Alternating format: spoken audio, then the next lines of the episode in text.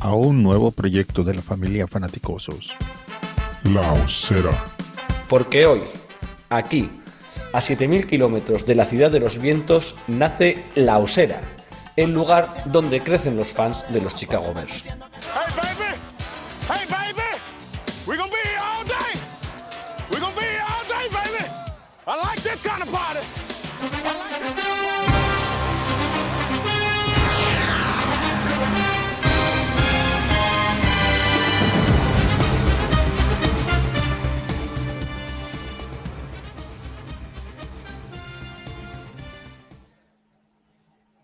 El draft de la NFL 2022 es ya historia y los fans de los Chicago Bears vivimos unas jornadas que sería algo pretencioso llamarlas de emociones fuertes, pero sí que fueron un continuo sub y baja, un carrusel de emociones, de picks que nos dejaron fríos y de intercambios que levantaron nuestro ánimo.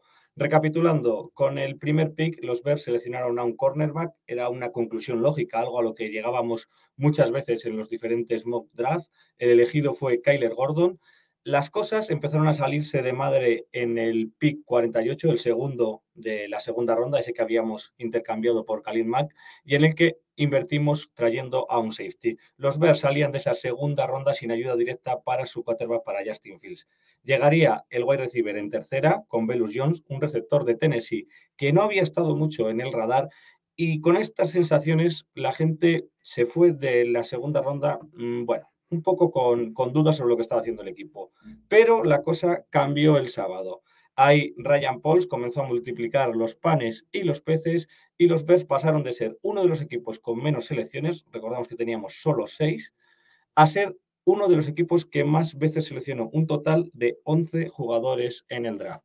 En esas rondas tardías llegaría ahí sí mucha ayuda para la línea ofensiva, un running back y ya puestos hasta un punter. Y así las sensaciones de muchos fans cambiaron. De todo ello vamos a hablar hoy aquí.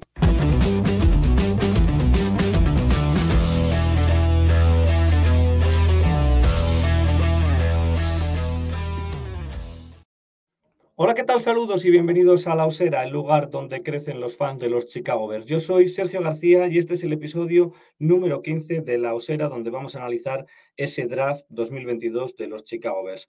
Y también vamos a ir conociendo un poco al detalle a todos nuestros jugadores, nuestras adquisiciones. Vamos a ir saludando ya al equipo de La Osera, a los que les pido un titular muy breve de qué les pareció el draft, porque hoy tenemos también invitado. Comenzamos con Xavi. Muy buenas, Xavi. ¿Qué tal estás? Hola, ¿qué tal? Buenas tardes. Un titular. Eh, frío y calor. Frío y calor. Vamos a ver a, a, Mario Peña, si más frío más calor. Muy buenas, Mario. Muy buenas. Un titular. Es tu titular. Que se, que se note Paul. la profesión. King Pauls. King Pauls. Oh, mamá. Ahí. Titular editorializante, que se diría, ¿no? Sí, sí, totalmente, totalmente. Vamos con Matchbear. Ahora explicamos un poquito más los titulares. Hola, buenas tardes. ¿Qué tal? Un titular. Yo diría frío como el hielo. Frío como el hielo. O sea, hemos, tenemos los, los, los, el frío como el hielo, el frío y calor y, y, el King Pulse. No sé si lo tenemos frío o no. Yo le voy a meter y no sé si, si nos estás escuchando. Todavía estará eh, quitándose el calor y quitándose la corbata. Está por ahí más Feonor. Oh, está silenciado. Está, está, todavía quitándose la corbata. Le dejamos ahí y que, y que nos salude. Eh, decía un titular rápido porque hoy tenemos invitado para que nos ayude a, a conocer a los nuevos jugadores de, de, los Chicago Bears. Está con nosotros Santiago Tomás, una de las personas que aunque tiene la desgracia de ser de los Vikings, porque bueno, pues uno no puede, no puede tenerlo todo en esta vida, es una de las personas que mejor controla el draft y los nuevos jugadores que han salido y que llegan este año a la NFL. Santiago, muy buenas y muchas gracias por estar con nosotros. Muy buenas y con mucha ilusión de estar aquí, la verdad, y un draft cuanto menos bastante interesante el que hizo Chicago entre los tres días y a mí personalmente me gustó bastante. O sea, estás más cerca del King Pauls que del frío. Sí, la verdad es que sí. Eh, bueno, a, a, Tomás y yo creo que, que, lo conocemos todos. Él es narrador de la Liga Europea de Fútbol Americano y aparte de en diferentes proyectos, desde hace poco eres el, el fichaje estrella de, de off-season del Capologis. Sí, la verdad es que sí. Sí, es básicamente es a lo que me dedico ahora. Eh, cuéntanos, eh, ¿te gustó el draft? ¿Te pareció interesante? Mm, ¿Por qué? Vamos a, partir de, la base, del principio, y luego ya vamos, vamos bajando a los detalles. Pues en general me gustó primero porque creo que Chicago está en un año que va a ser complicado para ellos con todo el trade de Mac, que va a ser un año donde va a ser difícil que pueda competir por playoff. Y creo que la decisión de, sobre todo en tercer día, arriesgar y elegir a muchos jugadores, muchos de ellos que tienen más potencial que el talento actual, es una buena idea. En la segunda ronda en general a mí me gusta mucho. Creo que los dos picks son lo que debería tener Chicago y me parece que son muy buenos jugadores que caen de primera. En el caso de Gordon, en el caso de Brisker, cae de principio de segunda por otros jugadores que creo que está bien. Y luego lo del, lo del tercer día, la quinta ronda me deja bastantes dudas, sinceramente. Es decir, Jones me gusta mucho, Dominic Robinson no sé cómo puede encajar en la liga. Me da la sensación de que va a encajar de forma difícil pero el resto creo que son buenos picks, salvo a mí el que no me gusta es Velus Jones, pero no me gusta porque creo que no encaja muy bien en lo que puede buscar Chicago. Aún así, en líneas generales, para lo, cómo entraba Chicago y cómo sale, creo que es un draft bastante, bastante positivo. Ahora saludamos a, a Juan, también a Barbas, que nos saluda desde México. Y nos dice por aquí Juan Pablo García que hay muchos especialistas que le dan buena nota. La verdad es que hay como mucha división. Yo he visto desde A menos hasta T, que no sé si es lo, lo mínimo que hay o no sé dónde, dónde acaban mínimo las es.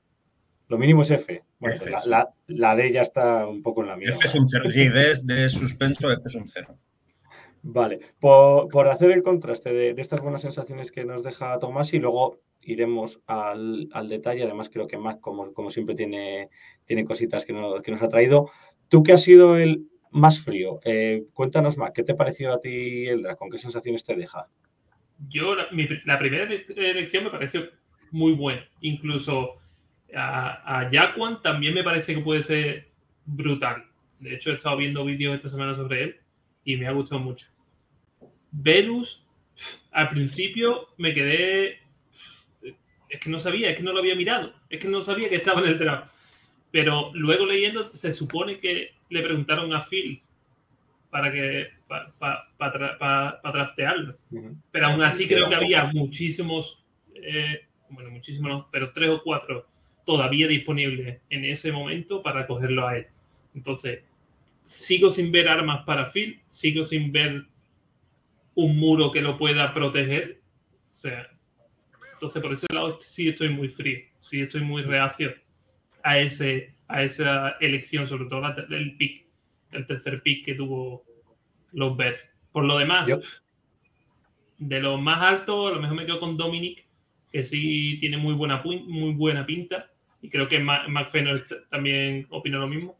Y por lo demás, pues habrá que esperar a ver que no- si hacen roster, si no hacen roster, si. A ver qué tal. Yo estoy un poco, un poco con Matt. Teníamos, ma- teníamos tan claro, ¿no? Esa estructura que era mm, cornerback, porque era lo, lo de más talento que iba a llegar. Además, ya veíamos el lunes que lo íbamos hablando ahí en, en el grupo de Telegram, que no paraban de salir receptores y era como la madre que los parió, que no nos dejen alguno. Eh, pero luego ese segundo pick, un safety, mm, y cuando el wide receiver tampoco es un nombre de los que teníamos en el radar, que es un- no quiere decir ni que sea bueno ni que sea malo, pero a la hora de, de ese sentimiento que, que nos genera y de esas expectativas, el que no era un nombre que, de los que habíamos hablado y de los que nos daban los, los mock draft hizo que muchos nos preguntáramos un poco de dónde, de dónde había salido el bueno de Jones. Eh, Xavi, tú que estabas ahí un poco en la zona templada, ¿cuál es tu, tu análisis?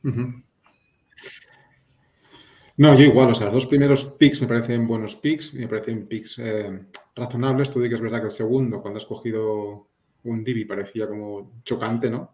Repetir un Divi tan, con una selección tan, tan junta, pero realmente el que me dejó muy frío fue, fue Velus. He de decir que es- he leído alguna cosa y me imagino que lo querrán utilizar un poco y que nadie se enfade a lo Divo Samuel.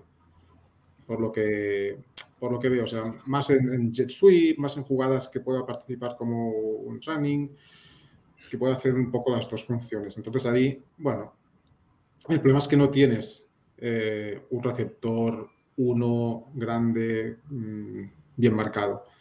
Y creo que ahí es donde, donde se falló. Y creo que aparte que es bastante rich en, en la posición en que se, escogió a, a Velus, no creo que nadie estuviera detrás mm, esperando cogerlo, igual sí. El resto de los así últimos de la cola, eh, me gusta bastante el safety de California, que ahora no recuerdo su nombre. Pero me parece un poco atabalado. Eh, llega algún, algún placaje, se le escapa porque va demasiado, demasiado lo bestia. Pero si puede pulir eso, nos vamos a divertir con él. ¿eh? Lo que, lo que sí que hubo eh, fue muchos picks. Multiplicó, de repente yo el, sábado por la tarde, por la noche, estoy diciendo, pero co- ¿de dónde, de dónde está cogiendo a tanta gente este, este hombre? Mario, tú que, tú que has dicho que, que te gustó, que, que lo hizo bien Pauls, eh, cuéntanos sensaciones y ahora luego te hago la, la pregunta puñetera. La pregunta puñetera. Pregunta puñetera, sí, sí. La podemos poner una como pregunta puñetera. Madre mía, madre mía. A ver, sensaciones. Eh, os equivocáis muchísimo todos. Es mi sensación. Ya, No. yo creí que iba a decir, tenía que haber elegido un fullback. Te lo prometo que estaba de. Sí, pero hombre, un fullback sí, en las tres ahí primeras. ahí. No, no, no hemos elegido fullback. Mm. A ver, no, sensaciones. El otro día puso un tuit eh, Jesús, un mal kicker, que me pareció buenísimo, buenísimo. Os lo leo, eh, si me permitís. Un mono, siguiendo el consenso de Big Board, Big Board en el draft, se llevaría el aplauso de la mayoría de, la mayoría de los medios.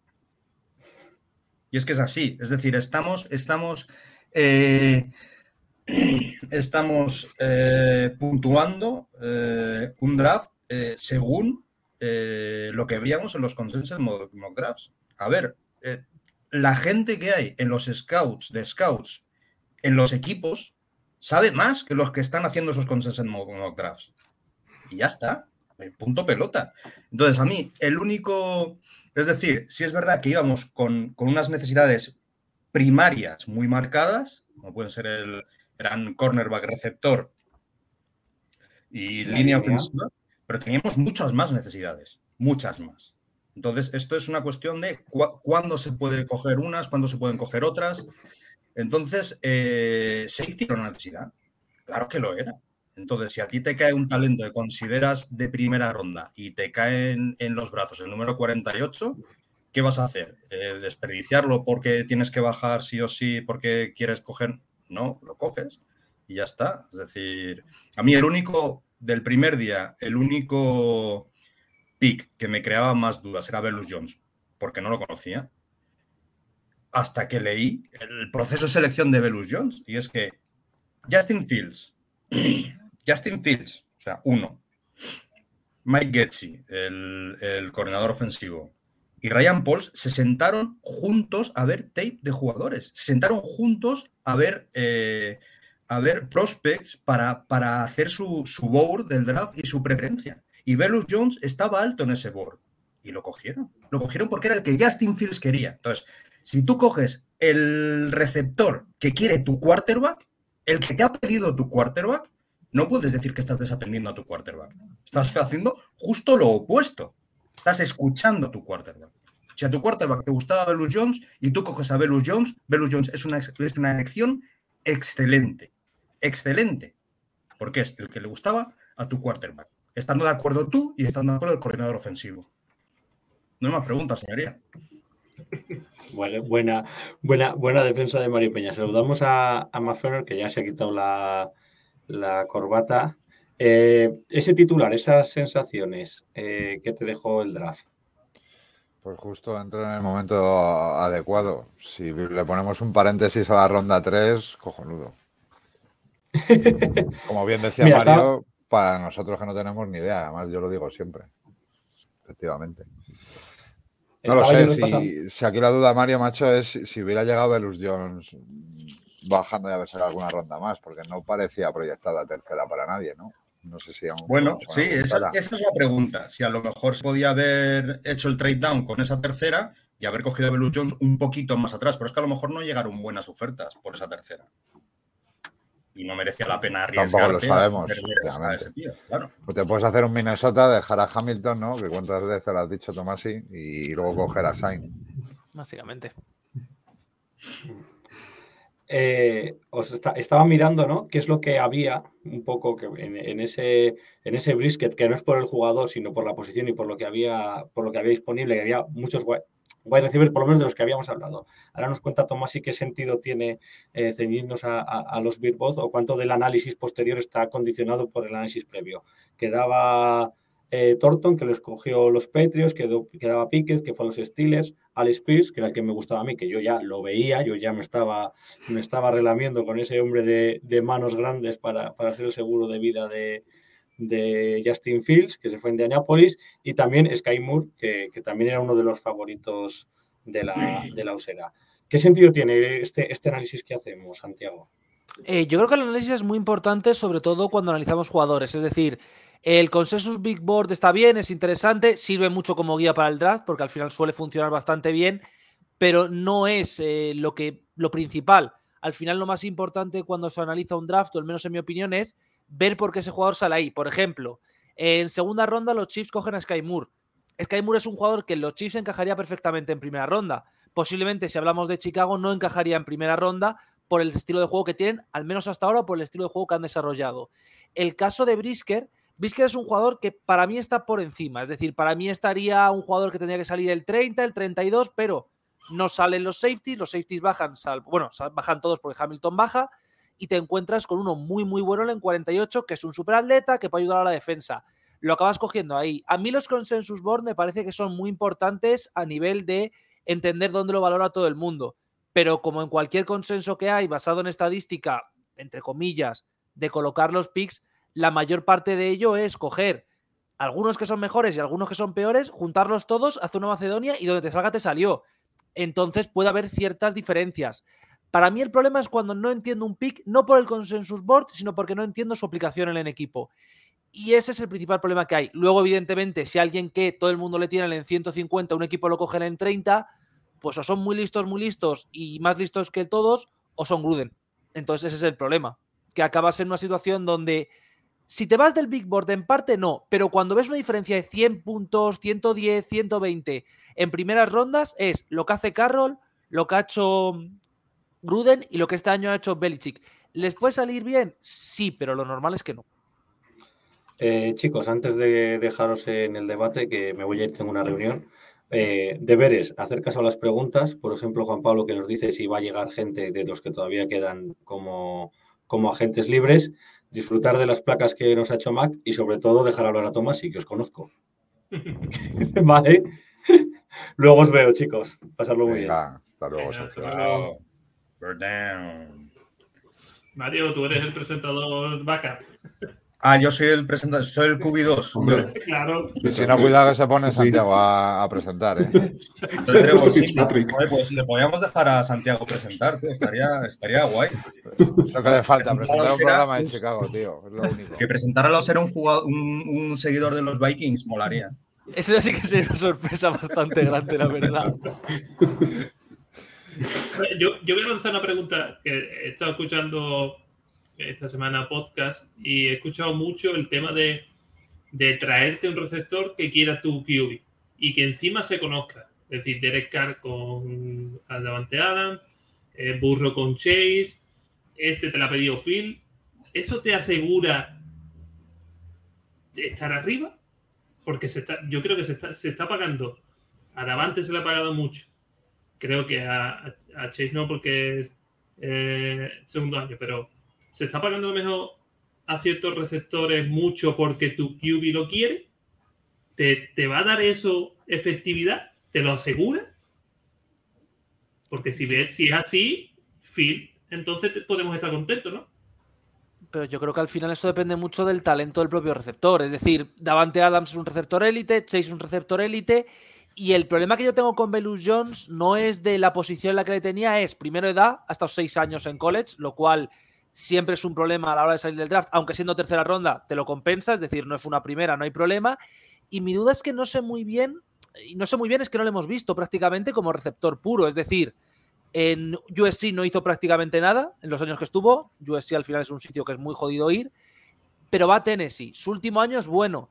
Pero su último año es un poco, por así entenderlo, el año de un speedster. Correr recto, recibir balones en go no tiene malas manos, pero solo hemos visto eso. A mí me deja dudas, es decir, y encima, yo le, cuando lo cogisteis, tenía la, la mentalmente dije, bueno, lo quieren usar como retornador y también como receptor. Dije, lo van a usar en equipos especiales. Ahí eso se me cayó en cuanto cogisteis a Tristan Hebner. Es decir, en cuanto coges a Hebner, Hebner es el retornador prácticamente seguro. Creo que Jones puede aportar. El tema es que yo creo que no era el mejor que había en ese puesto en concreto. Lo que dice Mario tiene mucha razón. Si lo, si lo dice Tucubi, pues, y Tucubi es Tucubi franquicia, que entendemos todos que Fields lo es, tienes que hacerle caso. Pero a mí personalmente no me acaba de convencer para nada la, la- elección por eso, porque creo que le falta bastante a la hora de ser un receptor bueno en la liga. A la hora de ser un gadget player, un Devo- Samuel barato, puede que funcione, pero no le hemos visto tampoco en esa función. Entonces va a depender mucho del esquema ofensivo, pero de momento suena bastante raro su pick, sinceramente. Pero recordemos una cosa, que es que eh, Luke Getzi, nuestro nuevo flamante nuevo coordinador ofensivo, es de la rama Shanahan. Mm. Entonces sí está emparentado con, con ese estilo de, de esquemas ofensivos que usan en San Francisco con Divo Samuels, por ejemplo, etcétera. Y yo creo que eso también es eh, van por ahí los tiros. Es, es muy probable que vayan por ahí, sobre todo porque al final con Jones asumes que no va a tener prácticamente seguro segundo contrato. Es decir, le quieres usar para rendimiento inmediato. Entonces necesitas que tu coordinador sepa usarlo desde día uno, que no tenga que estar a la espera de no, porque quiero colocarle en tal y cual posición, que es algo que le pasa a algunos coordinadores. Con Jones no tienes esa opción por edad. Claro. Seis añitos. Este sale de la uni ya con dos carreras. Sí, claro, con 25 años ya. Yo, de todas vamos, no maneras- si lo habéis comentado, porque estaba ahí desconectado, pero quitando este pick, lo que habéis dicho, a mí lo de Brisker me, mm, al principio me chocó porque habíamos hablado de mil posiciones ahí menos safety, pero joder, es que te llega ahí un animalito de Penn State y ¿por qué no? Yo creo ahí me parece, no sé. Yo creo que, No, que en este draft- hacía falta. Sí, por eso. eh, Yo creo que en este draft hemos pasado eh, de ser una secundaria, de tener una secundaria muy mala, a, a, si salen bien los rookies, tener una de las mejores de la liga. Que ya eh, Le- Legion of Doom, eh, Legion of Boom está, está cogido, ya no, no podemos llamarla así, pero, pero yo propongo de Boom Patrol, también podría molar. A mí reconozco que lo que más curiosidad me genera es lo de vuestro ataque. Es decir, porque Velus Jones es un jugador al que tienes que usar ya. Y los dos líneas que habéis cogido, eh, Braxton Jones y Carter principalmente, que son los que más he visto. ¿Carter es? Sí, creo que sí. Eh, son los que más me gustan en el sentido de que los chicos tienen un potencial increíble. Es decir, salen muy, muy verdes de college, eso es verdad, no, no vamos a mentir ahora, salen muy verdes, pero se le ven cosas que son muy buenas. Se le ven cosas de talento, de físico, de fuerza, que yo personalmente en quinto o sexto día creo que está muy bien. Ahora bien, no creo que sean titulares a semana uno, es decir, no creo que puedan aportar a la línea ofensiva desde ya, porque creo que no están preparados. Es decir, a Yatair Carter prácticamente no lo había visto nadie hasta que no hace una Senior Bowl que es muy buena. Y luego, viendo el college, ha funcionado mejor, tiene buen trabajo y sobre todo físicamente es un bicho, pero no está preparado para jugar en NFL porque ni siquiera sabemos de qué va a jugar. Tiene que ser de estos chicos que pueden jugar de guard y de tackle y que tiene que ser decisión del entrenador. Entonces creo que el, el- la- el draft ofensivo me sorprende por eso. Tienes muchos jugadores que son a desarrollar, pero que pueden ser muy buenos, y tienes uno que tiene que salir ya al campo. Es lo que me genera más dudas. Es como el pick de Dominic Robinson.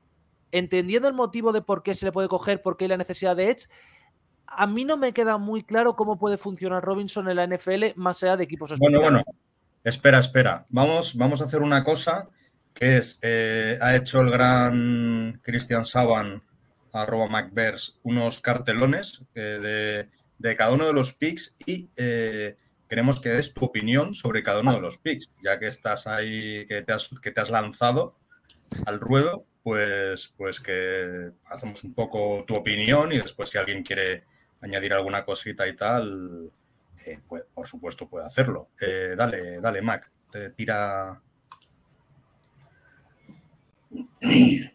Kyler Gordon.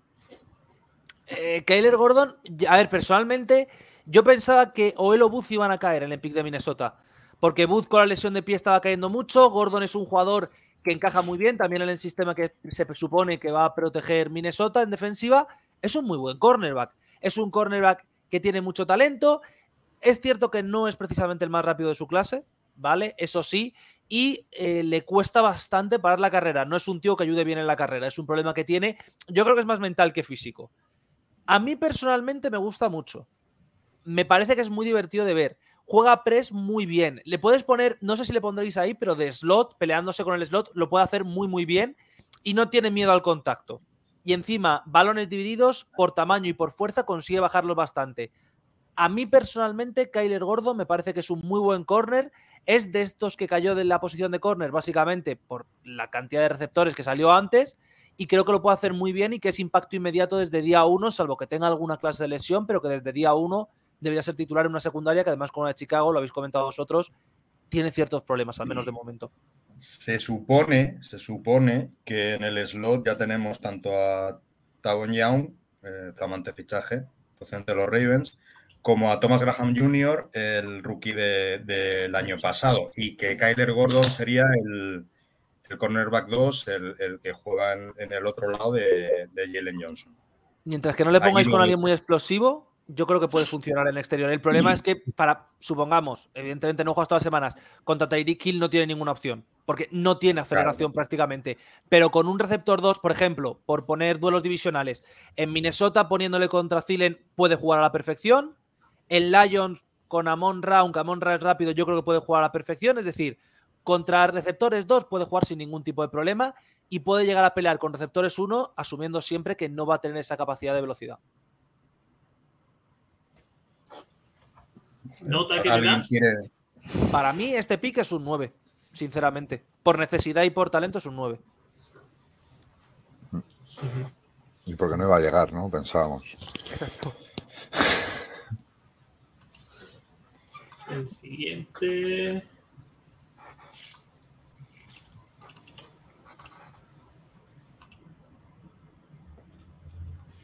Jaquan. Jaquan pues, Brisker, la madre del cordero. A ver, eh, es jugador de Penn State. ¿Qué significa eso? Automáticamente es un bicho atlético. Es decir, en Penn State, si no eres una bestia parda, no te aceptan. Es así, es lo que tiene esa universidad. Y ahora, fuera bromas, es un jugador que a mí me parece de muchísimo, muchísimo talento. El tío es rápido. El tío es fuerte. El tío ha jugado de níquel que no le hace falta, pero se puede pegar con Titans y running back sin problema. De free safety no creo que funcione muy bien, pero de strong funciona a la perfección. Cuando cae en cobertura, cae perfectamente. Cuando tiene que ir a por la carrera, va perfectamente. A veces lo que le pasa es que se enajena, es verdad. A veces eh, intenta hacer el placaje más espectacular del día, salir en Sports Center y no le sale, que es un desastre. Y también hay veces que se le olvida en los balones divididos que puede llegar al balón, es decir, que tiene el tamaño para ello. Hace buenas jugadas, hace buenos placajes, pero a veces parece que no se acuerda de que es un, de que es un jugador muy físico. A mí personalmente me gusta mucho. Es otro de esos eh, el Sainz, todos estos que salieron aquí más o menos son de un nivel similar, están muy lejos de lo que se supone que va a aportar Hamilton, pero es un muy buen jugador. Entonces yo creo que es otra vez más un buen pick para Chicago. Es cierto que no es el receptor que podía sonar, pero es que yo personalmente, viendo lo que habéis cambiado en defensa este año y viendo que el equipo parece que está lejos de competir por el anillo a un año vista, dos años vista, creo que tiene mucho más sentido ir a reforzar la defensiva y el año que viene, que vuelva a haber otro buen draft de receptores, ir a por uno en primera ahora que tienes primera, bajar un poco, esas cosas. Entonces, para mí es otro pick que también es un 9, sinceramente. ¿Crees que fue un robo? Porque si ves el vídeo que ha emitido los Bears, en la conversación que tiene él con y con Everflu le dice, ¿sabéis que soy que habéis conseguido el robo del draft? No es para, tanto. el, chaval, el chaval tiene ilusión y tal, pero para mí el robo no pero si es el típico jugador que en segunda ronda en un equipo como Chicago no me desagrada para nada. Es un, es un chico que al final, entre él, Pitre y Cine tenían que ser el. Bueno, y Dax Hill tenían que ser el 2. Ahí ya depende de cada uno. Para mí, por ejemplo, el segundo era Pitre, aunque sea más safety extraño, linebacker. Pero Brisker como safety puro, como strong safety puro, es que puede funcionar muy bien. Es que yo entiendo perfectamente la decisión de Chicago y entiendo la alegría en la sala porque es un jugador que puede aportar desde día uno también. Es para acompañar a Eddie Jackson, que en principio, Sí. si vuelve a querer jugar, será el free. O sea, quiero decir, si sale bien las cosas sobre el papel, tiene que ser una dupla seria. De ensueño. Es que es una dupla de ensueño si sale bien. O sea, a- ahora mismo de cornerback de safety, la verdad que es por lo menos ilusionante como proyecto se ve las cosas como son. Y, todo dependerá si Eddie quiere jugar, como, como bien ha dicho. Xavi, di algo. No, no, o sea, es que es todo lo que estáis diciendo, ¿no? También hará falta ver también si el, si el front seven ayuda y aprieta y no hace que esta gente tenga que, que estar todo el día saliendo en las fotos. Pero sí, sí, en principio se ha mejorado muchísimo. Hoy, hoy escuchaba que creo que fuimos la defensa, la secundaria 31 el año pasado y que en 27 de los mm, touchdowns que nos metieron así de pase largo, eh, se vio claramente que la, que la secundaria estaba muy lejos del receptor. O sea que El año falta, pasado era desesperante. El año pasado en terceros down era desesperante. Yo me desesperaba, la verdad. Pero en, en este pick yo, yo creo que no se valora tanto. pero Yo, yo creo porque todo el mundo esperábamos aquí un receptor. sí, sí, sí, claro. Si este chaval sale en el siguiente, se valoraría mucho más de lo que se está valorando ahora. Sin duda. Lo que pasa es que no te- yo creo que no hubiese llegado al, al siguiente pick. No, no hubiese llegado ni No, de coña. vamos. No. Decir, vamos, es decir, me Tuvimos- parecería prácticamente un milagro que llegase a la tercera ronda. Claro. No, es que tuvimos mucha suerte de que nos llegara a nosotros en el Claro, 48. claro. Mm. Bueno, vamos con el tercero. Que Vamos, vamos. nuestro la primo, ¿no? La sorpresa. Nuestro de primo.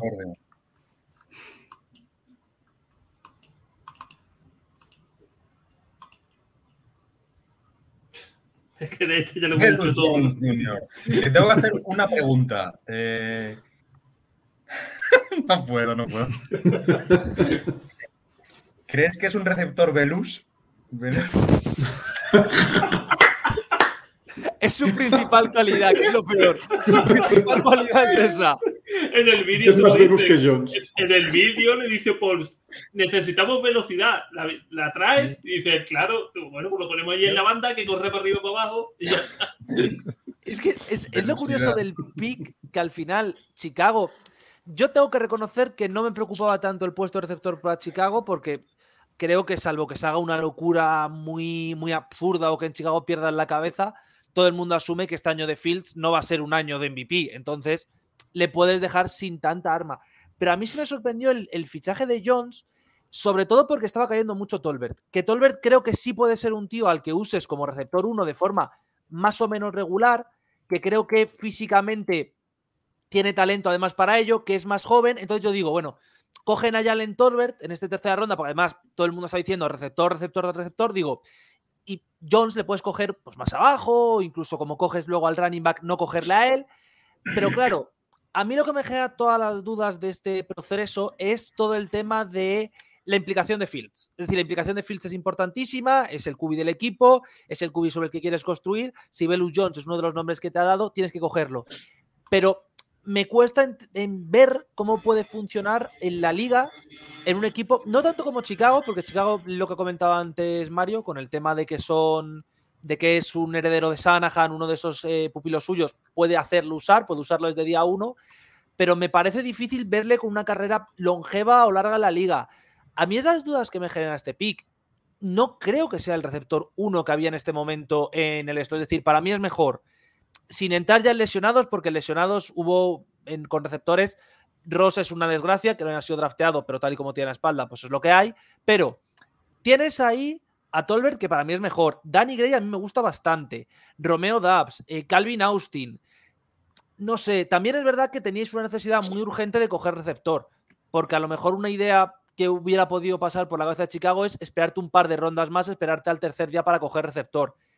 Es una decisión para mí arriesgada, sinceramente, Beluns, y no me acaba de gustar, porque no le veo utilidad real pero entiendo el proceso que hay detrás en Chicago para elegirle. Aún así, para mí es el pick más bajo de todo. Bueno, el segundo más bajo de todo el draft, para mí es un 4 como nota. Yo esperaba que se nos daba mucho, sobre todo en este pick, a David Bell. En muchos mocks nos daban a David Bell, pero luego estaba escuchando que también tiene muchos problemas físicos. Sí, Bell. A ver, el chico es, el chico es bueno, eh, cuidado, que nadie se confunda que lo que, han, se han llevado los Brown no es un mal receptor. Eh, pero es que da la sensación, además de eso, de que físicamente es, es muy limitado, es decir, no es rápido, no es dinámico, no es tampoco grande, es decir, no es un tío que te vaya a ganar balones divididos. Y el principal problema que tiene es que parece que está muy limitado, es decir, a Jones le hemos visto poco, por tanto, siempre puede haber eh, algún scouter, algún gem que diga a Jones no le ha visto prácticamente la liga, le podemos usar de cualquier forma. A Bell le hemos visto mucho más y Bell es lo que es. Es decir, Bell no se va a transformar en un receptor MVP, nunca dan un MVP, pero mejor receptor de la liga. Es un chico que está muy cuadrado en va a ser un buen receptor 2, receptor 3, va a recibir X balones, a lo mejor un año llega a las 700, 800 yardas, pero no le pidas más. Este chico que habéis cogido vosotros da la sensación de que es distinto. Es decir, al menos la velocidad que tiene es incomparable. Pero claro, el resto queda un poco vacío. Dicho esto, solo hemos visto un año jugar de verdad, que es el año de Tennessee. Porque todo lo demás, todo aquel que lo haya visto en USC, no ha visto prácticamente nada de él, salvo a veces de retornador. Y mm, con eso no podemos ver la calidad de un jugador. Una pregunta. Yo, yo creo que el problema es, esa, esa- es la ronda en la que sale, ¿no? Que puede pasar un poco como pasa a muchos jugadores, que al final le pesa mucho el hecho de haber sido, pues es una elección un poco, entre comillas, extraña o, o un reach, y ahí puede ser. Vamos a ver cómo, bueno, aquí cómo yo lo creo que lleva entra- el primer día. que entra en cuestión que Chicago no tenía cuarta ronda. A lo mejor si hubiéramos tenido cuarta ronda, podríamos haber esperado la cuarta ronda. Pero si no tienes cuarta ronda, no te sale ningún compañero apetecible para un trade down. Y, Claro, ese es el tema, lo que tú has comentado, tío. Que no, no- Claro. Igual no nos llegó algo que dijeras, me dan una cuarta y una quinta, que me merezca la pena bajar aquí. Y dices, mira, para bajar y pillar a este otro, no lo sé. Que puede ser, ¿eh? que no se quisieran arriesgar. Pero claro, vista- visto el pick, yo para mí me hubiera arriesgado. También esperábamos todo el mundo que uno de los de segunda hiciéramos trade down y no se hizo. Sí, sí. Bueno, Bueno, también yo creo que les picks- llegó ahí Brisker y dijeron. Claro, Claro, por "Hombre, eso digo Dios". que a lo mejor eso es lo que marca eh, los Sí. siguientes picks. La elección de que te llegara Brisket en ese punto Hombre, que te marca que no hubiese hecho. Tú no puedes ir con un plan cerrado. O sea, lo bueno es que seas flexible, claro, y que depende lo que. Porque al final el draft es depende de lo que te llegue. Tú tienes un. Claro, tienes que ser flexible. Claro, yo creo que les, que les llegan dos jugadores que tenían rankeados mucho más altos y que no pueden desaprovechar. Sí. Y por eso no hacen trade downs con las dos segundas. Lo que le pasó a Belichick con Strange, que dijo, no puedo dejar pasar aquí este guard. Al Doctor Strange, no, el multiverso, la locura. Nosotros lo hablábamos, vamos, no sé, Tomás, y vosotros imagino también, lo hablábamos haciendo mocks que nos salía para tercera muchas veces. Para, a mí, a. Strange, Strange le tenía, pues eso, finales de segundo día. Básicamente para mí Strange era la, la posición era entre él y Falele para salir en, tercer, en segundo día finales. Strange porque está mucho más hecho, Falele porque como es una bestia física, alguien se iba a enamorar de él, pero era eso, final de segundo día, Strange para ser titular, Falele para ser proyecto, pero eso, no le tenía ni de coña tan arriba como le tenían Patriots y me genera muchas dudas ese pick, sinceramente, pero bueno. Lo que pasa es que generar dudas con Belichick es. Ya, Te quedas ahí que al final siempre te da el guantazo, ¿no? Como, que, como, como todo lo hace. Que, que a lo Bueno. mejor no, no descartemos que Belichick en ese momento se levantara a hacerse un té y se quedara el perro, eh, Sí. como hace un par de años. Pues, eh, bueno, vamos con el pick amigo de McFenor, que le gusta, le encanta y no encuentra información por ningún lado. Nuestro amigo Braxton Jones. Braxton Jones es un tío que puede ser muy bueno. No sé si lo va a ser, sinceramente. No tengo ni idea, pero puede ser muy bueno. Así que, para ser un pick de tercer día, bastante guay. ¿Cuál es el tema con Braxton Jones? El tío, si, creo que no tiene muchos highlights, pero lo poco que he podido ver yo Utah, tiene jugadas que tú dices, nah, este, este tío es una locura, este tío va a ser el mejor, porque es físicamente muy poderoso y porque el primer golpe lo da perfecto, sobre todo cuando tiene que correr. ¿Cuál es el problema? Que a partir de ahí todo lo demás no ha hecho nada. Defendiendo el pase, es decir, cuando tiene que proteger el pase, no es bueno. Cuando tiene que hacer, tiene que girar de un lugar a otro. cuando tiene que girar, me refiero de, de a quién tiene que bloquear. No lo hace del todo bien. Muchas veces pierde la asignación. ¿Cuál es el problema de este chico? Si le pones la primera semana, es un desastre. Si le pones la primera semana, es no un bust porque es el 168, pero es un absoluto desastre. Pero tiene condiciones para ser un buen jugador. Y para la carrera le hemos visto muy bien. También es cierto que por el sitio en el que está ayuda, que Utah al final ayuda para estas cositas. Pero creo que puede hacer, Southern Utah en este caso, puede hacerlo bastante bien a dos, tres años en la liga. Es decir, es un proyecto de línea. La mayoría de líneas que habéis cogido es proyecto de, no es jugador que pueda salir a semana 1 y funcionar. A mí, Braxton Jones, en este pick y sobre todo por lo que puede hacer y que es joven, me parece que es un 7-8 como pick y personalmente me gusta bastante.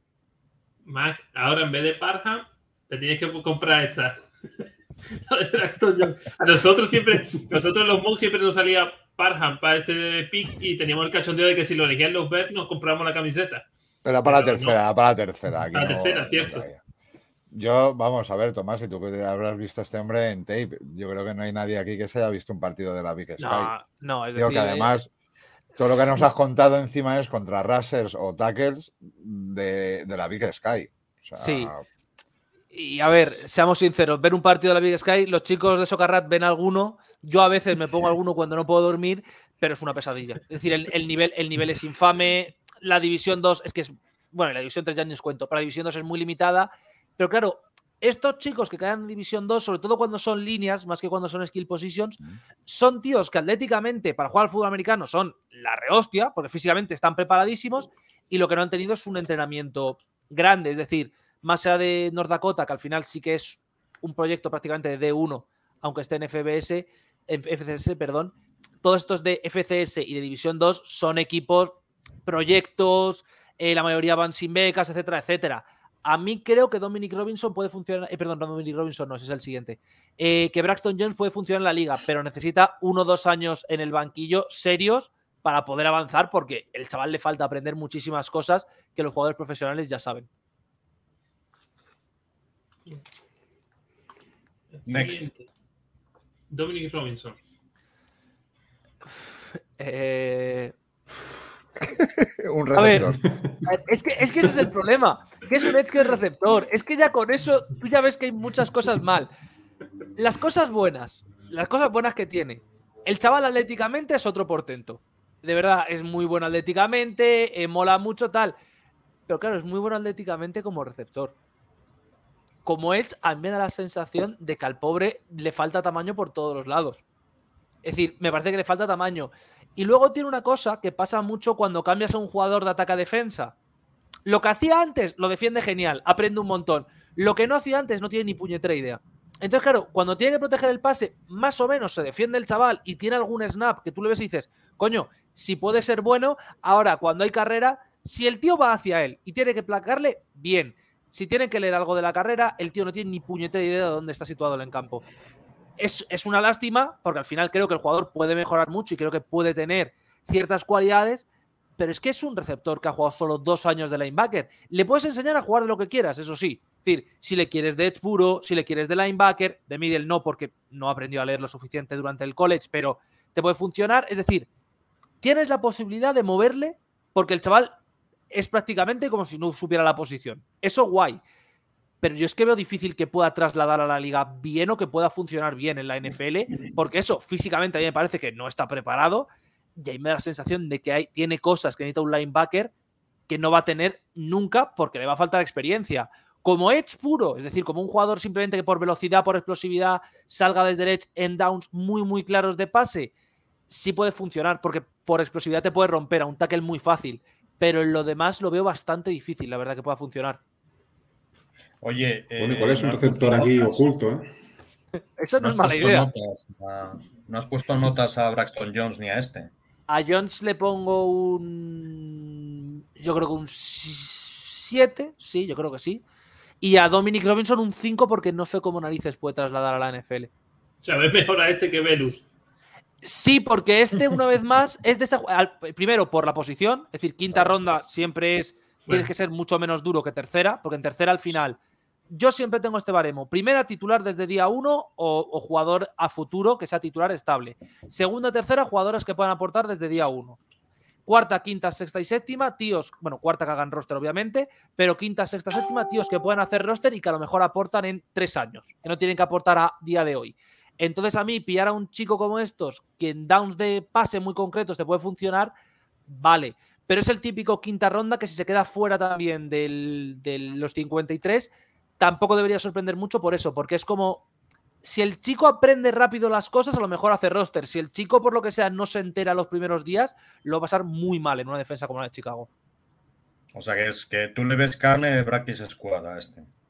Yo le veo o que, o que hace una pretemporada de estas locura o es practice squad prácticamente seguro.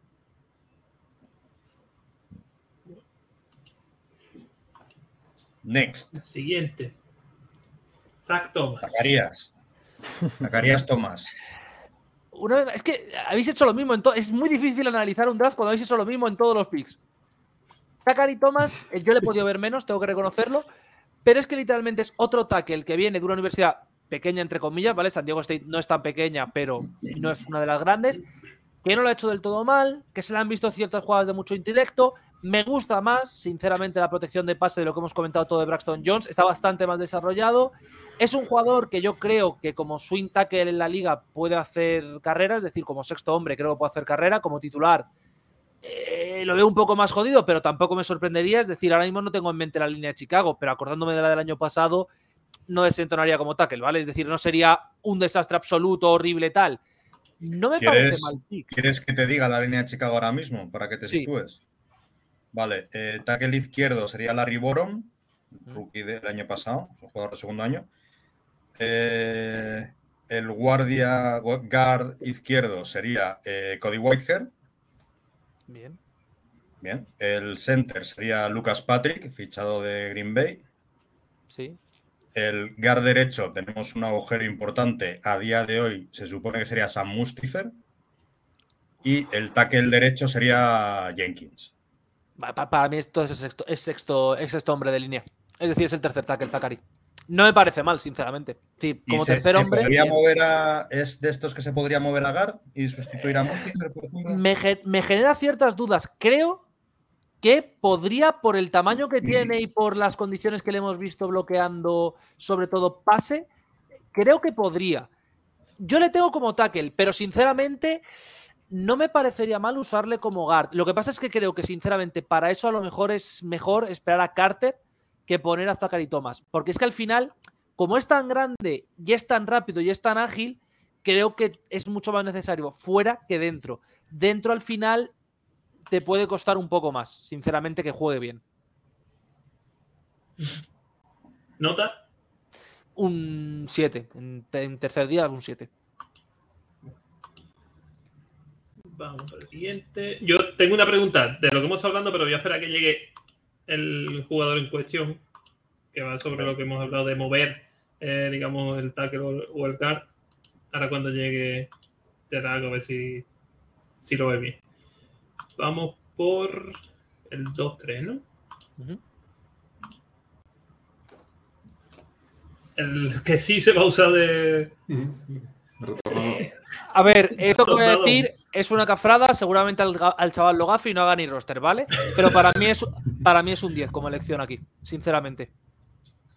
Y un 10 y lo digo muy en serio, porque es que Hebner aporta muchísimo simplemente como retornador. Es decir, si tú le contratas simplemente como retornador puro, que solo vaya a jugar snaps de retorno de patada y retorno de kickoff, el chaval ya de por sí es un buen pick. Estáis Así muy on ya fire con él, ¿eh? que le dabais futuro Pro Bowler en Special Teams. Bueno, a ver, eso, eso, a ver, eso ya.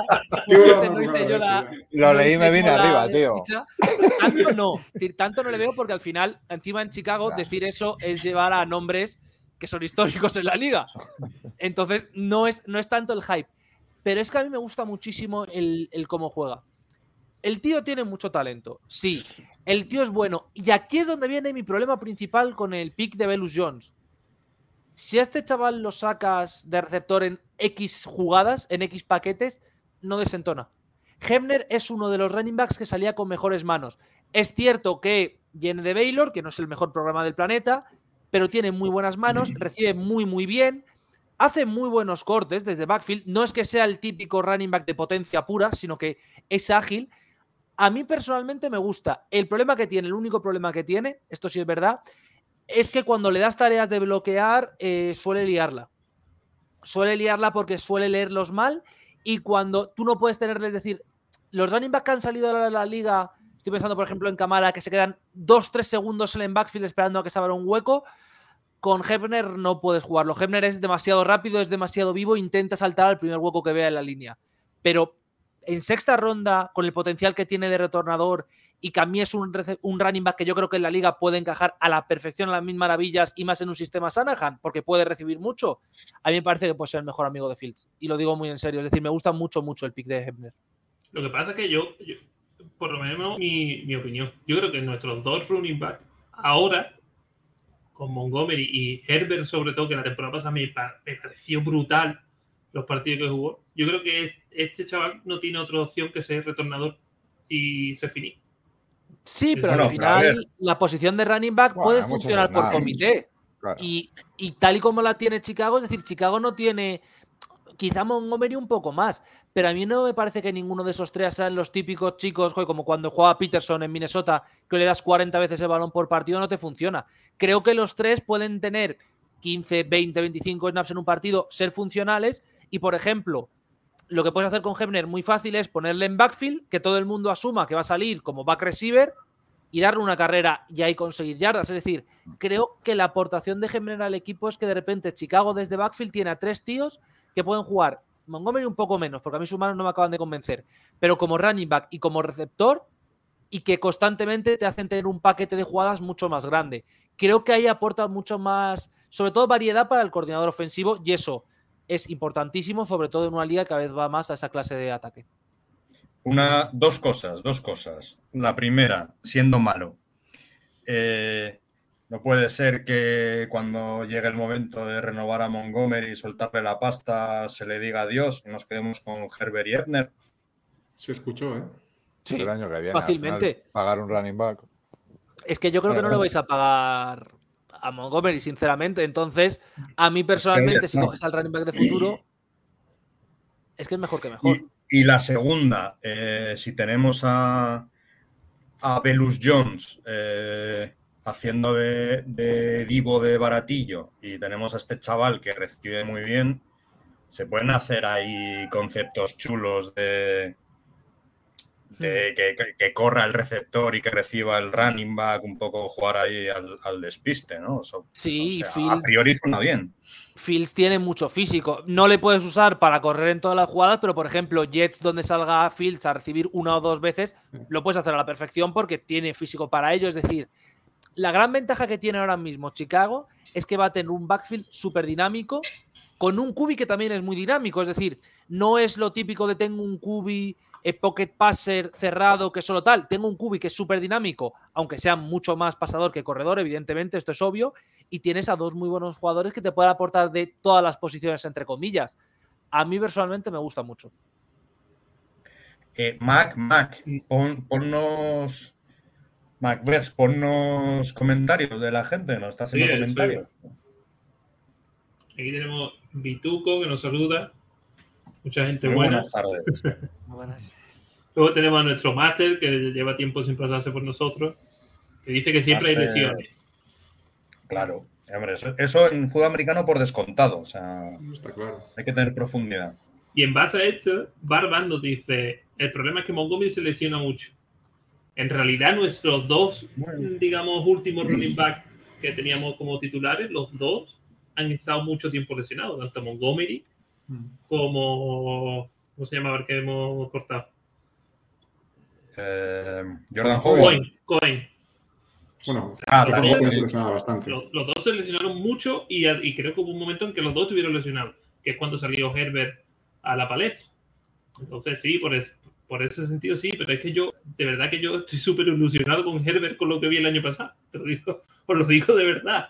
Los pocos partidos que lo vi me pareció brutal. Me pareció incluso al nivel por, que puede llegar por encima de Montgomery este año si se le da mucho, mucho juego. ¿eh?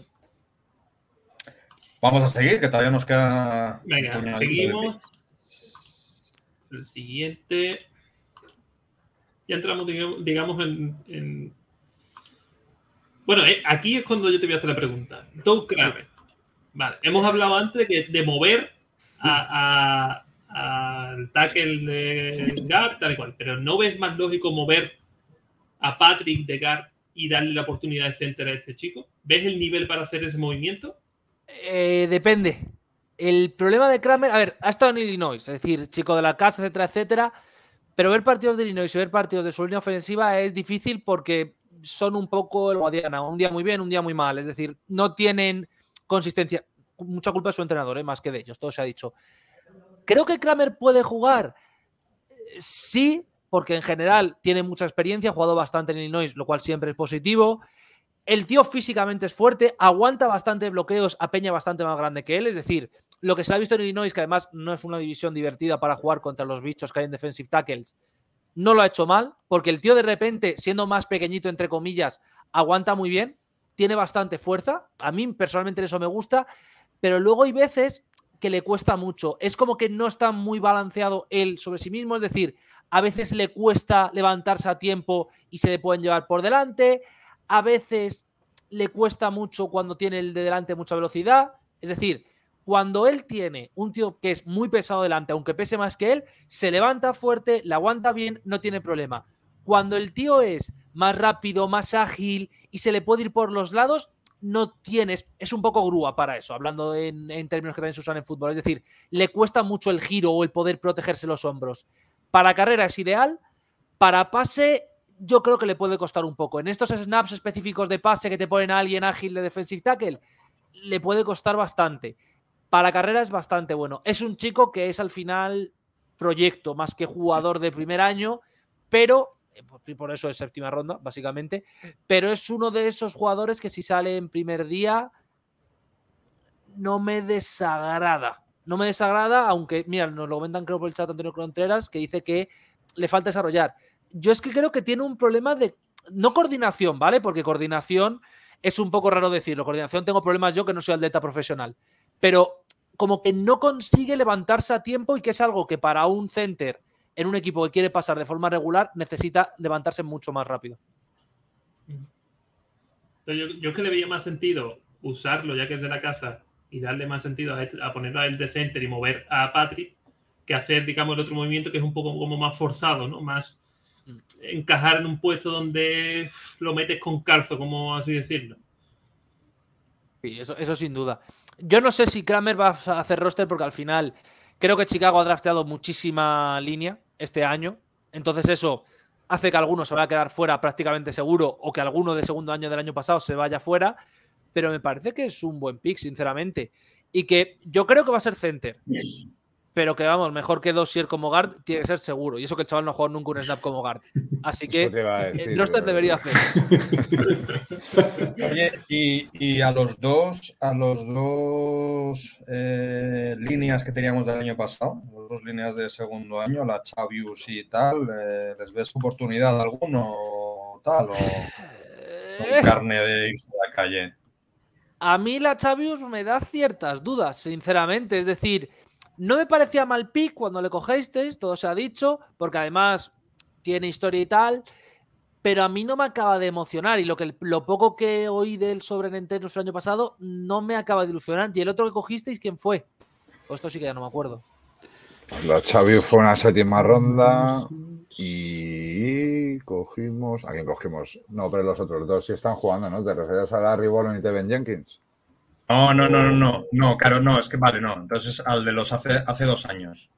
Ah, vale, vale, vale. Sí, la que es entonces. la para Xavi es de hace dos años. Sí, Sí, la Chavius es de Y hace dos años. Ah, Arlington Ah. Arlington. A mí me parece Sigue- que sigue en el equipo, ¿no? Ya, No sé si Sí, seguirá, sí. pero vamos, aunque siga, me parece que es muy difícil que siga en la liga. Ah, sí. Está en los patios, mira. Le han fichado los los patios eso es. Ese ni sigue ya, genial. Vamos. Hambry también parecía que era muy limitado ya cuando salía y eso. A mí los chicos que habéis cogido ese es el problema que tienen. Ninguno es para jugar a primer año o ninguno debería ser para jugar a primer año como tal de titular. Pero todos ellos con el desarrollo adecuado deberían ser buenos jugadores útiles de banquillo y para dentro de dos años ser titulares. Y eso a mí personalmente en un draft de línea en sexta, séptima ronda me gusta bastante. Vamos con los últimos tres. Este, chavo- este se supone que viene para tapar ese hueco, ¿no? Para meter fondo de armario en el, en el, en el GAR, ¿no? Sí, y, si, y si todo fuese bien, ojalá en un mundo ideal fuese bien porque a este chico le pillé cariño en la Senior Bowl, este chaval está, está para, para hacerlo muy bien. Y de verdad lo digo, es decir, Yataire Carter tiene el problema de, una vez más, eh, programa pequeño, que eso siempre es difícil, físicamente no luce muy bien, todo se ha dicho, y tiene un problema serio de que nadie le ha enseñado bien a cómo plantar los pies. Es decir, el pavo lo hace bien todo, pero los pies no están bien plantados. Eso con gente de tu nivel no hay problema porque los dominas o de gente de nivel más bajo. En cuanto te llega una mala bestia de la liga, como no tengas bien plantados los pies, es que directamente es que te caes. Es decir, no es que haya una opción de no, es que se me va, es que te caes al suelo. Es un problema grave. Pero todo lo que le vimos en la Senior Bowl fue de un proyecto de jugador muy ilusionante. Y sobre todo, tiene la sensación o, el esto de ahora mismo no sabemos de qué puede jugar porque no sabemos de qué puede jugar. Porque de guard lo puede hacer bien, pero de tackle tiene el tamaño también. Es decir, el molde físico de tackle lo cumple y no lo ha hecho mal cuando tiene que jugar de tackle. Entonces, para mí es un proyecto bastante ilusionante jugadores. El otro 10 que tengo, Hebner y él, me parece que son los dos mejores picks que hay. Y creo sinceramente que Carter puede acabar 2023, bueno, puede empezar 2023 como guard titular o incluso como tackle titular, porque el tío tiene condiciones para ello. El problema es ese, tiene mucho que desarrollar y sobre todo tienen que enseñarle cosas básicas en cuanto a cómo parar bien, cómo hacer para evitar que pueda caerte contra tu cubi, que son problemas que sigue teniendo y que sobre todo yo creo, si juega de, de mm, con dentro, el Bull Rush es, es tremendo. Es decir, puede tener muchos problemas con el Bull Rush, pero por lo demás, es un chaval que puede ilusionar bastante a futuro y que yo creo que este chico hace prácticamente seguro roster y si no hace roster va a ser el que llaman de forma casi, casi segura como el primero que llamas del Practice Squad para que nadie te lo robe. Me ha sorprendido, que le den 10. Me lo apuntaré, me lo apuntaré. ¿No, no habías visto partidos de la. ¿Qué división es esta? La Southern West Atlantic Conference. No, por suerte, por suerte para mí no. Yo cuando salió Southern y lo buscaba no sabía ni de dónde era Southern. tío. Cuando los nombres de las conferencias son más largos que tal, ya es mal. Malo, mal- malo. Sí. Y sobre todo cuando no tienes claro dónde está la universidad. Es decir, yo cuando leí Southern fue Southern, pero tiene que haber algo detrás. Sí. Southern. ¿Saben qué? No, no. Southern. Vale, hay un problema. ¿De qué división? De la SWAC. Y dice, buah, ya. Eh, espectacular. Encima, este chico es. Técnicamente no, porque ya han cambiado, pero es lo que antiguamente era una división eh, totalmente de jugadores negros, es decir, de una uni- universidad negra. Entonces ya es todo como muy raro de la universidad, como para que encima los jugadores luego vayan a salir más o menos bien. Penúltimo pick. El Ayahi. Sí, a este tengo que reconocer que le tuve que ver porque no le tenía muy, muy visto previo del draft, sinceramente. Lo vi cuando me dijisteis de venir porque la había visto poco, no, no voy a, a negarlo. Eh, a ver, es un tackle, eh, perdón, es un safety que yo creo que para, para hacer roster, pues justito. Para Practice Squad, bien. Y creo que puede funcionar en equipos especiales. Porque es un enajenado. Es decir, todos sus highlights son de golpes absolutamente bestiales, golpes de meter el casco en el pecho e intentar romperle la coraza al otro. Entonces, claro, equipos especiales, ir en carrera y masacrar a alguien, bien. En cobertura, lo que he visto, a veces me deja muchas dudas. Y eso que- sí, golpes al cubi. Eh, en ese punto justo donde se hace un segundo después, es falta clarísima, pero lo hace bien. Tiene un par de snaps en esto de highlights que le ponen en mejores Sí. jugadas, que es balón que va a salir a la Enzon, ¡bumba! Directamente al pecho. Tú dices, bueno, eh, no es falta y el golpe es precioso. Entonces, por ahí bien, pero es un strong safety al que le falta y yo creo que como equipos especiales puede funcionar bastante bien por eso, porque es muy agresivo y porque no tiene miedo a, da- a dar el golpe. O sea, lo entendemos como, como bien han dicho Pauls y Everflu, violentos, ¿no? En esa Sí. parte se, re- Sí, sí. se puede saber por qué se ha elegido a este personaje. ¿no? La parte de violenta la encaja a la perfección este chico, la verdad, no, no hay duda sobre ello. ¿Nota? Un 8, al final es un safety que puede hacer equipos especiales. De un séptima ronda, si te hace equipos especiales el primer año, ya es una buena ronda. Bueno, y vamos con el último. El Panther. El Panther. Sí, Trenton Gill. A ver, eh, este es un draft sorprendentemente bueno en Panthers, porque estaba lo de Araiza, que al final ha batido prácticamente el récord de punts. Estaba Stout, que mucha gente le tenía como el primero, yo no, pero mucha gente le tenía como el primero. Camarda también era bueno. Entre este y Wright había debate sobre si iban a salir draftados o no. A ver, es un Panther. Tampoco se le puede estudiar mucho, tampoco hay una, una estrategia detrás de no, cuidado por cómo patea aquí, se puede saber. El tío lo que le hemos visto es que tiene buena pierna, lo hace bien y suele colocar bien el balón. Es decir, es de los chavales que si tiene que poner las últimas 20 yardas, te la puede plantar en la 10 y que tenga bote. Bueno, el bote no lo puede controlar, pero que vaya ahí, que no vaya mucho más atrás. bueno, al final los equipos especiales de Chicago, el año pasado no es que fuera la parte más ilusionante del equipo. No, que Es un teníamos a que Ryan Winslow, Tomasi, o sea que. Por eso, eh, es que le mejora ya de día uno, salvo que de repente Winslow dé la transformación de- del siglo. A mí personalmente me gusta, sinceramente. No sé si hará roster o no, porque al final con Panthers, Kickers y todo es un poco loco, pero a mí cuando te gastas una séptima, que encima es una séptima ya condicional, me da la sensación de que es el típico chico que ibas a coger de undrafted y antes de que alguien le pueda ofrecer más pasta, lo coges tú, te, te lavas las manos y encantado de la vida. Entonces, me parece que es un pick lógico y bueno. Eh, una- te voy a poner una trampa. Sí. Ah, ¿Has, has visto los undrafted que hemos fichado o no? Eh, no, necesitaría que me dijera. Espérate, No, porque no, no tengo. sabes ninguno. Ya Es que hemos No. fichado casi 40, tronco, Sí, ¿no? pero sí que conoce. Por ejemplo, Espérate, Jack porque- Sabon, el de Wisconsin, el compañero de Chenal, seguro que Sí. se lo tienes controlado. Eh, por desgracia, sí. Como aficionado también de Minnesota en Por eso. college, por desgracia, sí. Bueno, No, pero voy a mirarlos porque sí que me pasó tras los nombres y aquí puedo verlo. A ver, el Cubi ni idea. Drew Plitt, ya digo que ni idea. No, o sea, no, no te metas a analizarlos todos. No, no, no, ni de broma. casi 40 Pero- de imitaciones y tal. Master Tick ¿Ves, ves alguno chulo. que te mole? ¿Ves alguno que Ah. digas, este lo puedo hacer bien? A mí Master Tick me gusta, yo creo que puede hacer roster. Coughlin me genera curiosidad como kicker, sinceramente, porque lo poco que le he podido ver en Michigan State no me parece que sea malo y encima mentalmente va bien, que eso en un kicker es necesario.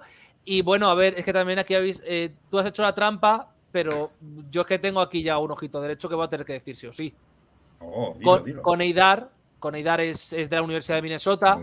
Con Eidar era un chico que, por ejemplo, yo tenía el debate, yo decía que no iba a ser drafteado, porque me parecía que no daba el nivel. Pero otras personas de, bueno, por ejemplo, Montoro, sí que defendía que con, con Eidar podía salir drafteado el último día. Es más, eh, uno de los jugadores que sale drafteado de Minnesota no lo esperábamos, a Darcy. A mí Dar me gusta bastante. Eh, cerebrito, lo cual siempre está bien. Y luego es buen bloqueador, buen, buen placador como correr, es decir, placa bien. El problema es que a veces es. No, la palabra no sería hablando, sino que está siempre un segundo tarde. Es decir, como que es un poco más lento, llega tarde siempre, no es el mejor saltando el balón, pero es un jugador que es muy voluntarioso y que sobre todo en Minnesota se le ha visto que los días que se complica el partido tal es de los que mentalmente mejor aguanta. Es decir, los desastres que ha tenido, por ejemplo, el partido de Bowling Green, si no recuerdo mal, es prácticamente el único que juega a un nivel decente de la secundaria, si la memoria no me falla.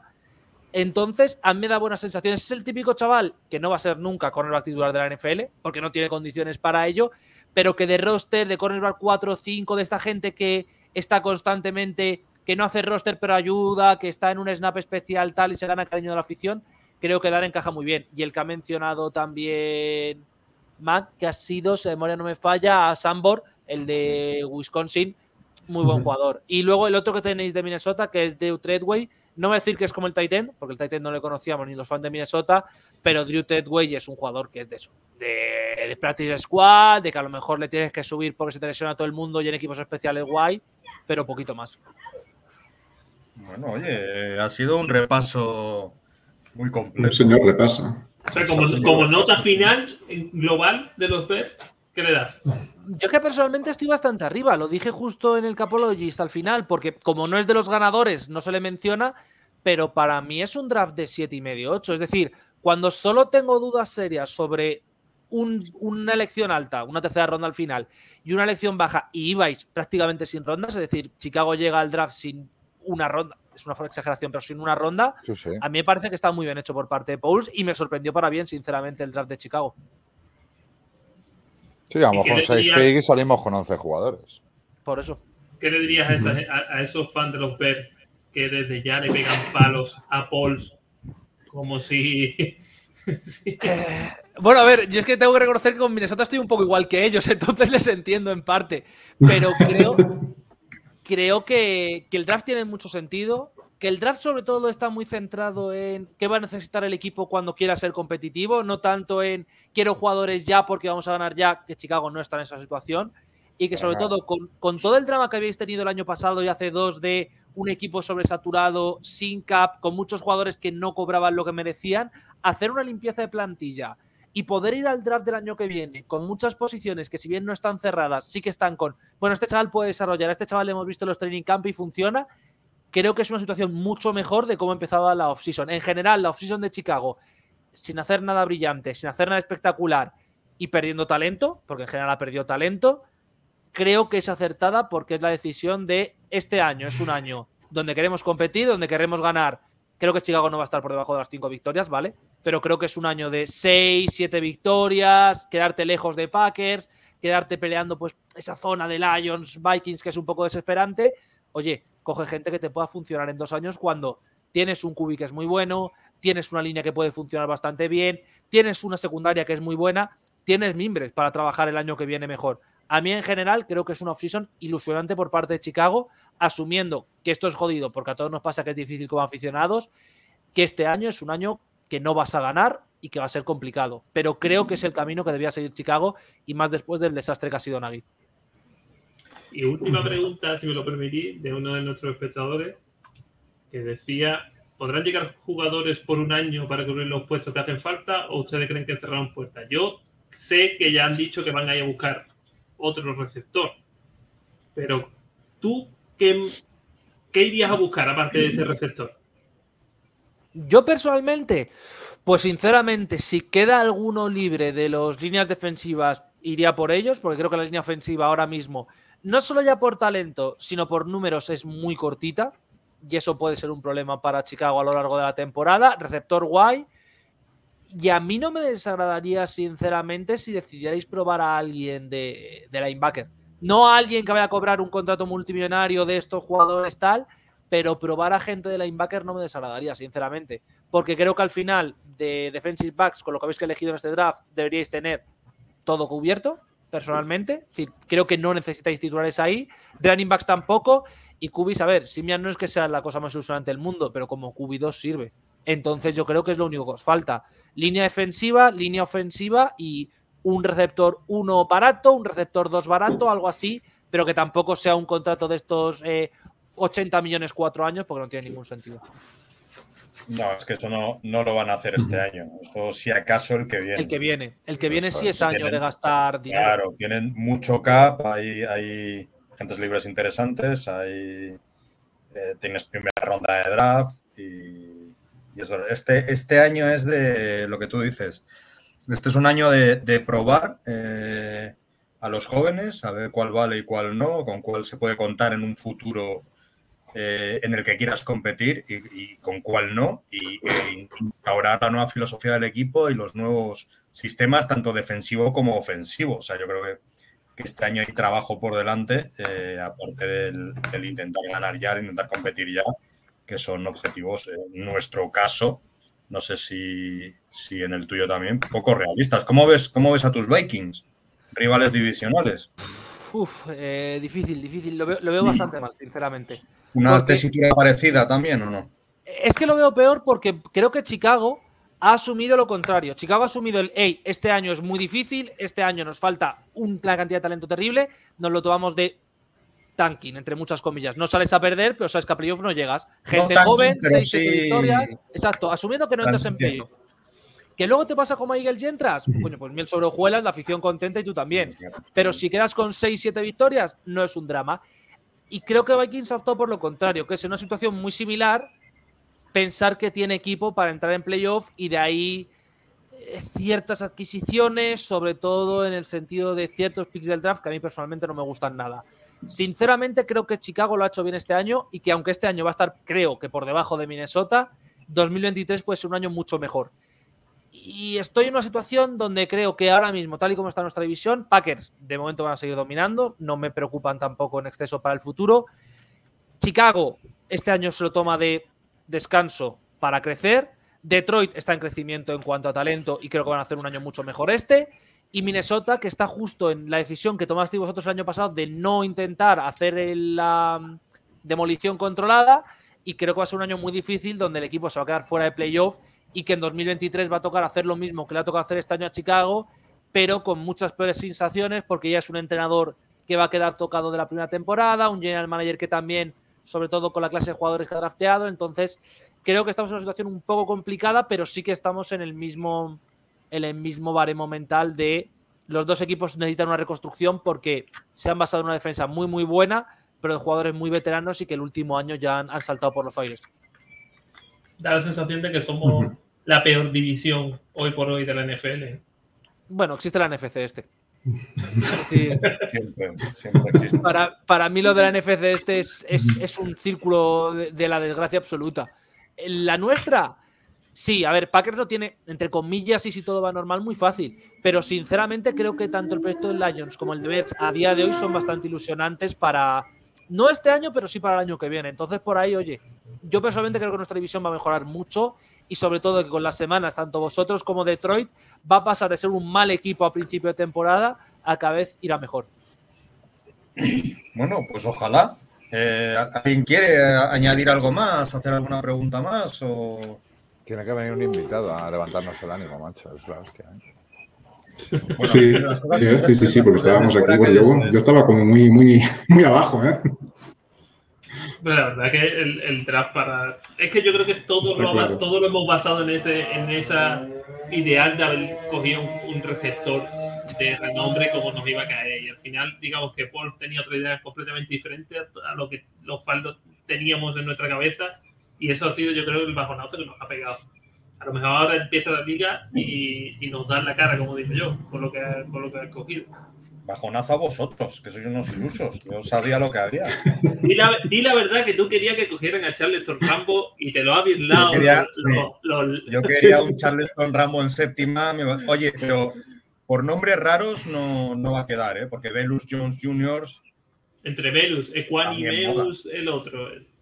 Está muy bien, Claro. el nombre está muy bien. La pena, Ya hay- la pena es que no ya haya salido tiene. drafteado Smoke Monday, que es el mejor nombre que existe en este planeta. Es lo único que me da pena. Vamos, es, es, es el sueño de, de todo, de todo trabajador. Fumarse el lunes. Exacto. Había Pero- nombres guay. Había, por ahí había otro tal Kobe Bryant también y demás. ¿eh?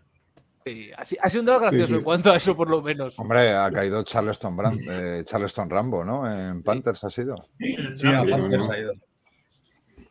Grande. Strange, Rambo, bonito. No, no, sí. Bonito, hostia, bonito Fale- también mola Fa-. Falele, Falele. que prácticamente se lo puedo poner a cualquiera que viva en mi zona. Porque El Falel. el Falele, o sea que.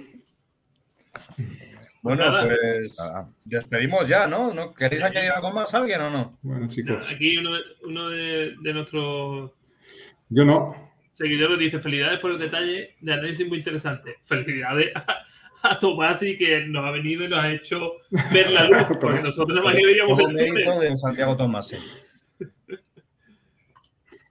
Pues bueno, pues un despedimos, absoluto ¿no? placer. Despedimos ya eh, a las 9, a las 9 con otro invitado de lujo, de auténtico lujo, Diego Campoy, que nos va a contar desde dentro el draft de los Bears. No os lo podéis perder. Hoy a las 9. Sí, sí.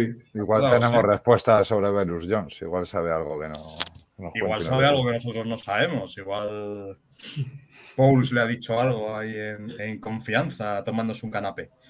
Eh, y nada, y, y nos vemos a las 9 y nos despedimos ya, ¿no?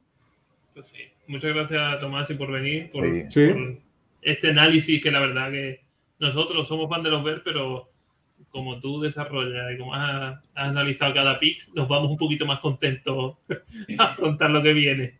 Gracias a vosotros por invitarme, que siempre, siempre es un absoluto placer, joder. Esta es tu casa, eh, siempre que quieras, eh, estás invitadísimo. Siempre que lo necesitéis, sabéis que estoy. Perfecto. Y nada, eso, eh, a las 9, aquí, con Diego Campoy. Vamos, osos, Bear down. Hasta luego. Hasta luego.